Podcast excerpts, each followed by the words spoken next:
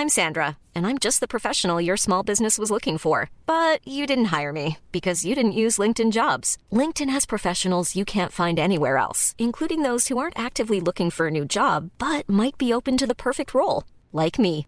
In a given month, over 70% of LinkedIn users don't visit other leading job sites. So if you're not looking on LinkedIn, you'll miss out on great candidates like Sandra. Start hiring professionals like a professional. Post your free job on linkedin.com/people today. Eu sou Mário Persona e essas são as respostas que eu dei aos que me perguntaram sobre a Bíblia. Muitos pais buscam saber qual a maneira, a melhor maneira de criar seus filhos no Senhor em meio a um mundo hostil. E eu não poderia responder melhor do que já foi respondido por Charles Henry Mackintosh em um artigo escrito no século XIX e que é sempre atual. Ele começa citando uma passagem de Êxodo, que diz assim: Então Moisés e Arão foram levados outra vez a Faraó, e ele disse-lhes: Ide, servi ao Senhor vosso Deus. Quais são os que hão de ir? E Moisés disse: Havemos de ir com os nossos meninos, e com os nossos velhos, e com os nossos filhos, e com as nossas filhas, com as nossas ovelhas, e com os nossos bois, havemos de ir. Porque festa ao Senhor temos. Então ele, Faraó, lhes disse: Seja o Senhor assim convosco, como eu vos deixarei ir a vós e a vossos filhos. Olhai que há mal diante da vossa face. Não será assim. Andai agora vós, varões, e servi ao Senhor, pois isso é o que pediste. E os lançaram da face de Faraó. Êxodo 10, de 8 a 11. Faraó não queria deixar que os filhos fossem junto com seus pais para a terra prometida. Mas vamos ao texto de Macintosh sobre esse assunto, e ele escreve assim. Essas palavras contêm uma lição muito, muito, solene para o coração de todos os pais cristãos. Elas revelam um profundo e engenhoso a propósito do arqui-inimigo. Se ele não pode manter os pais no Egito, irá ao menos procurar manter os filhos e assim arruinar o testemunho da verdade de Deus, embotar a, glória, a sua glória refletida no seu povo e impedir a bênção que eles encontram nele. Pais no deserto, filhos no Egito? Quão contrário é isto à vontade de Deus e quão subversivo a sua glória manifestada no andar do seu povo. Deveríamos sempre nos lembrar, e estranho é que venhamos a nos esquecer, de que nossos filhos são parte de nós mesmos. A criativa mão de Deus os fez assim, e certamente aquilo que o Criador uniu, o Redentor não iria querer despedaçar. Portanto, encontramos invariavelmente que Deus une um homem e sua casa, Tu e a tua casa é uma frase de, de, profunda importância. Ela envolve as mais elevadas consequências e concede a mais rica consolação a cada pai ou mãe cristãos. E podemos seguramente acrescentar que a negligência disso tem acarretado as mais desastrosas consequências em milhares de círculos familiares.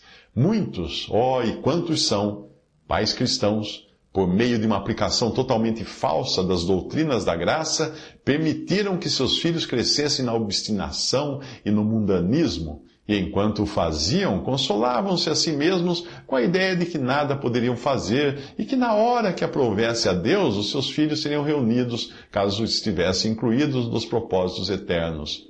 Eles virtualmente perderam de vista a grande verdade prática de que aquele que determinou o fim estabeleceu os meios para alcançá-lo, e que trata-se do cúmulo da tolice pensar em se atingir o fim, negligenciando os meios.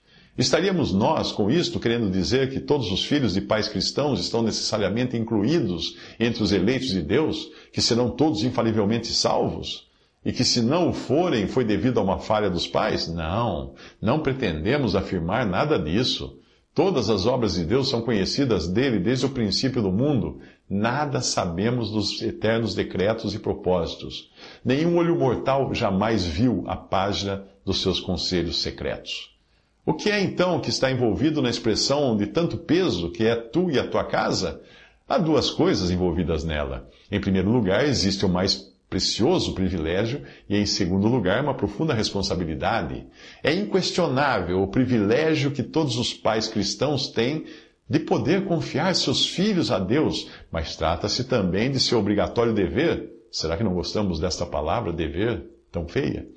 Cabe também do seu, ao seu obrigatório dever, educar seus filhos para Deus. Temos aqui a suma e essência de todo o assunto, os dois lados dessa grande questão. Em cada parte da palavra de Deus, ela liga o homem à sua casa. Hoje veio a salvação a esta casa. Crê no Senhor Jesus Cristo e serás salvo, tu e a tua casa. Lucas capítulo 19, também Atos capítulo 16. Aqui está o sólido fundamento do privilégio e responsabilidade dos pais. Agindo sobre o importante princípio que é posto aqui, estaremos definitivamente entrando no terreno que Deus estabeleceu para nossos filhos. E iremos criá-los diligentemente, confiando nele para o resultado.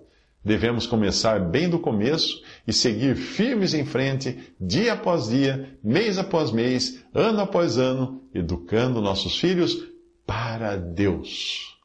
Do mesmo modo como um sábio e habilidoso jardineiro, enquanto suas árvores frutíferas são ainda novas e maleáveis, ele começa a dirigir os seus ramos ao longo do muro, onde possam receber os benefícios dos raios solares, assim deveríamos fazer também enquanto os nossos filhos são jovens e maleáveis, procurando moldá-los para Deus. Seria o cúmulo da tolice da parte do jardineiro esperar até que os ramos se tornassem velhos e nodosos para então tentar vergá-los.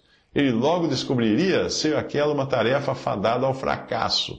E com toda certeza trata-se da maior tolice da nossa parte deixar que nossos filhos passem anos e anos sob a mão moldadora de Satanás, do mundo e do pecado, antes de nos lançarmos ao santo trabalho de moldá-los para Deus.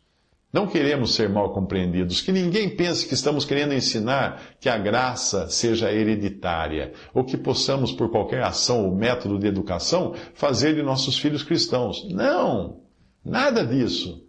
A graça é soberana e os filhos de pais cristãos devem, assim como todas as pessoas, nascer da água e do Espírito para poderem ver ou entrar no reino de Deus. Tudo isso é algo simples e tão claro quanto as Escrituras podem torná-lo. Mas, por outro lado, as Escrituras são igualmente claras e simples quanto ao dever que cabe aos pais cristãos. Criai-os na doutrina e admoestação do Senhor. Efésios 6, 4. E o que é que envolve esse criai-os? Criai-os? O que é que significa? Em que consiste? Certamente, essas são perguntas importantes para o coração e para a consciência de todo pai ou mãe cristãos. Na verdade, é de se temer que bem poucos de nós entendemos o que significa uma educação cristã ou como deve ser levada a efeito. Uma coisa é certa, a educação cristã significa muito mais do que injetar religião em nossos filhos, fazendo da Bíblia um livro de tarefas, ensinando nossos filhos a repetir textos e hinos como papagaios e transformando o círculo familiar numa escola. Não há dúvida de que seja muito bom preencher a memória de uma criança com versículos e doces hinos. Ninguém ousaria colocar isso em dúvida, mas acaso o que geralmente acontece não é que a religião acaba se tornando uh, que geralmente acontece é que a religião acaba se tornando um aborrecimento para a criança e a Bíblia um repulsivo livro escolar. Isso nunca, nunca levará a nada. O que é realmente necessário é cercarmos nossos filhos com uma atmosfera totalmente cristã, desde os seus primeiros dias de vida, deixá-los respirar o ar puro da nova criação, permitir que enxerguem em seus pais os genuínos frutos da vida espiritual: amor, paz, pureza, ternura, santo desinteresse, bondade genuína, altruísmo, amável preocupação para com os outros estas coisas têm uma poderosa influência moral sobre a mente maleável de uma criança. E o Espírito de Deus pode, com certeza, utilizá-las para atrair o coração a Cristo, o centro e a fonte de todas essas belas graças e influências celestiais. Mas, por outro lado, quem pode tentar definir o efeito pernicioso que é produzido em nossos filhos por nossas inconsistências, por nosso mau gênio, por nossa maneira egoísta de ser, nosso mundanismo, nossa cobiça? Será que podemos ser considerados como aqueles que tiram os filhos do Egito, quando os princípios e hábitos do Egito são vistos em toda a nossa carreira? Talvez possamos usar e ensinar o palavreado do deserto ou de Canaã mas os nossos, os nossos caminhos, as nossas maneiras, os nossos hábitos são os mesmos do Egito.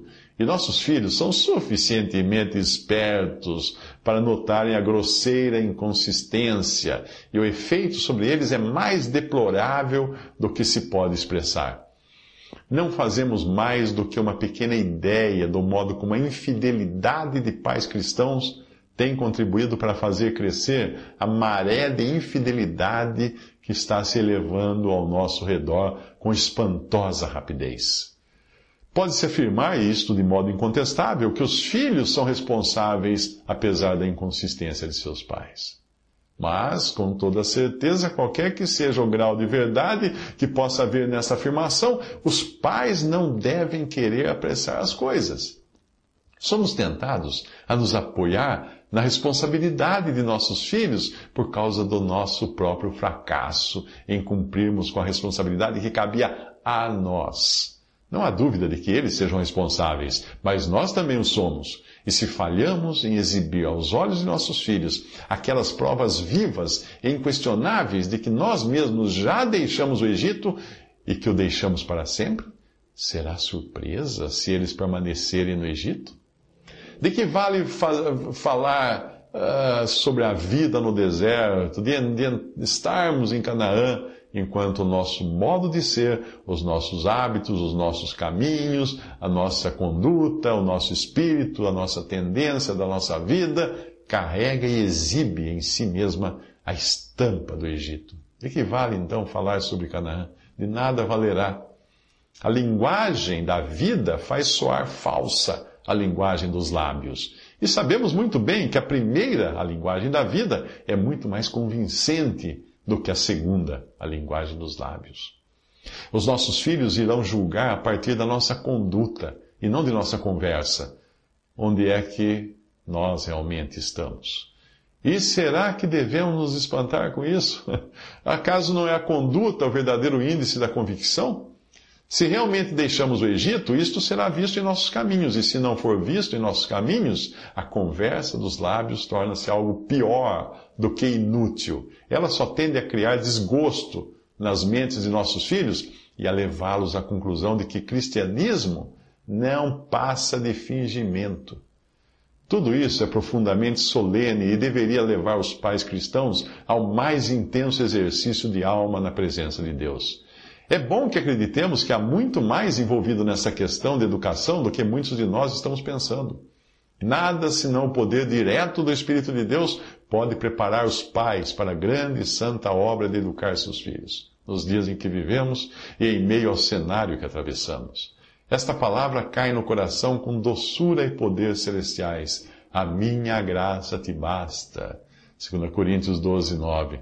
Podemos, com a mais plena confiança, depender de Deus para que abençoe o mais débil esforço de nossa parte, para guiar nossos filhos para bem longe do Egito.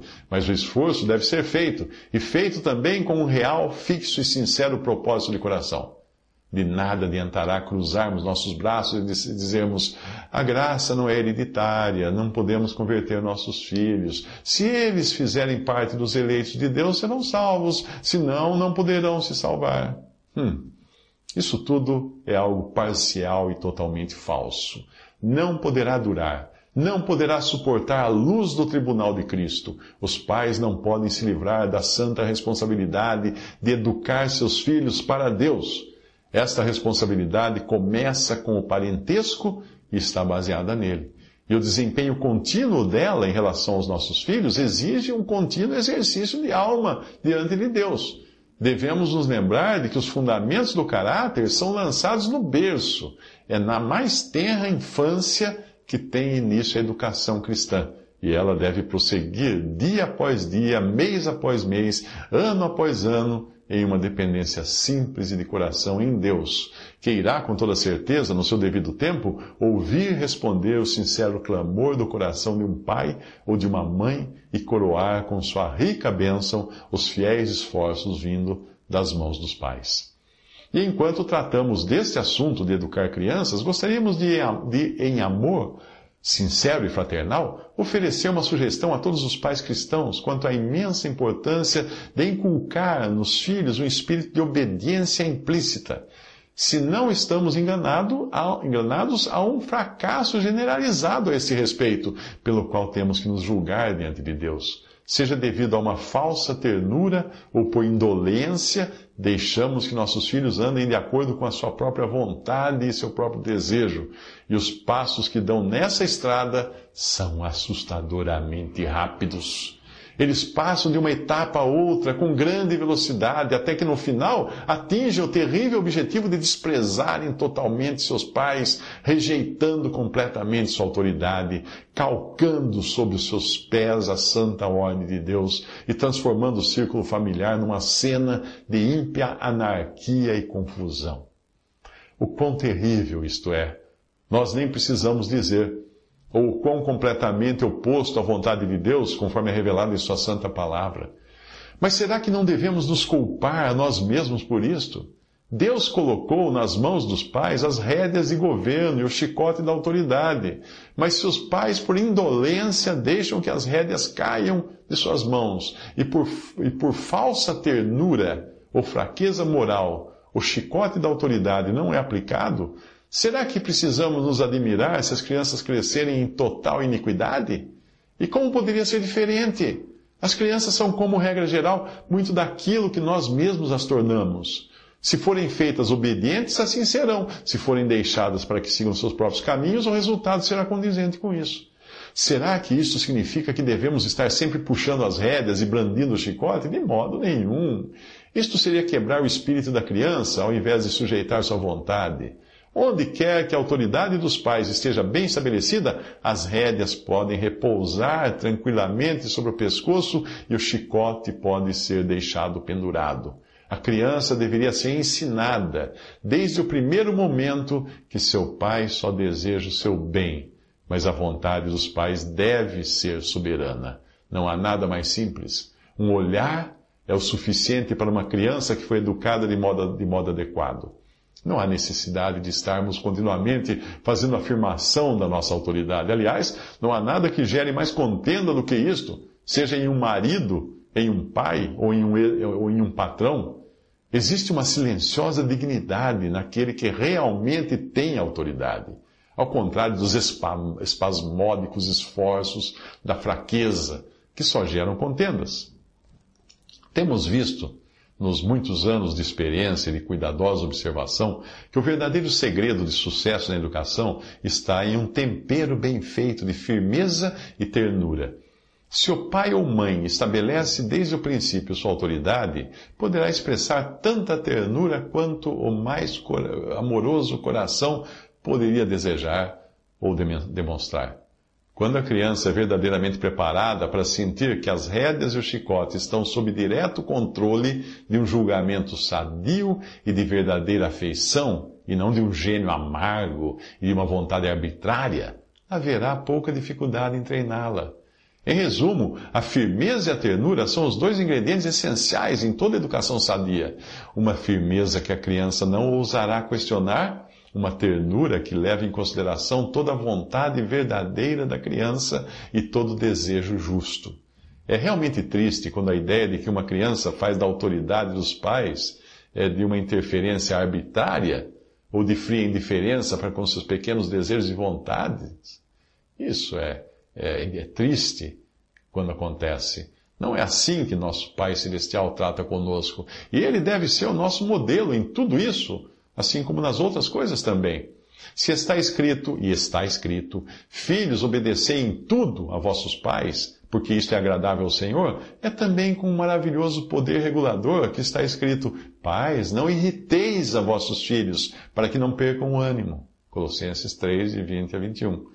E se está escrito, filhos, sede obedientes a vossos pais no Senhor, porque isto é justo, também é dito, e vós, pais, não provoqueis a ira a vossos filhos, mas criai-os na, na, doutrina e a demonstração do Senhor. Efésios 6, de 1 a 4.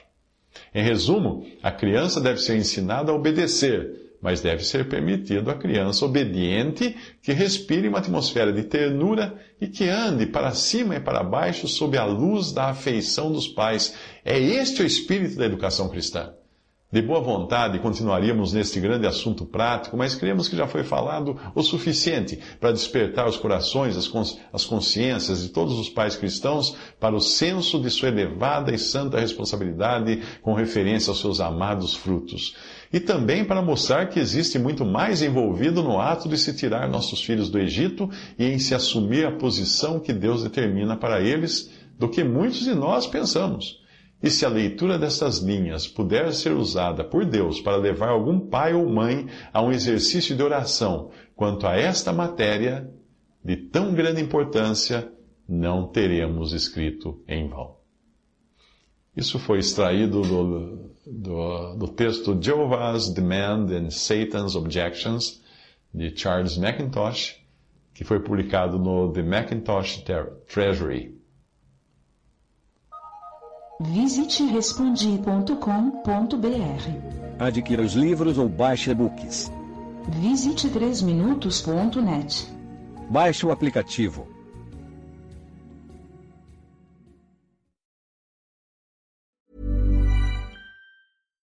deserves the best, and there's no better place to shop for Mother's Day than Whole Foods Market. They're your destination for unbeatable savings, from premium gifts to show-stopping flowers and irresistible desserts. Start by saving 33% with Prime on all body care and candles. Then get a 15-stem bunch of tulips for just $9.99 each with Prime. Round out Mom's menu with festive rosé, irresistible berry chantilly cake, and more special treats. Come celebrate Mother's Day at Whole Foods Market.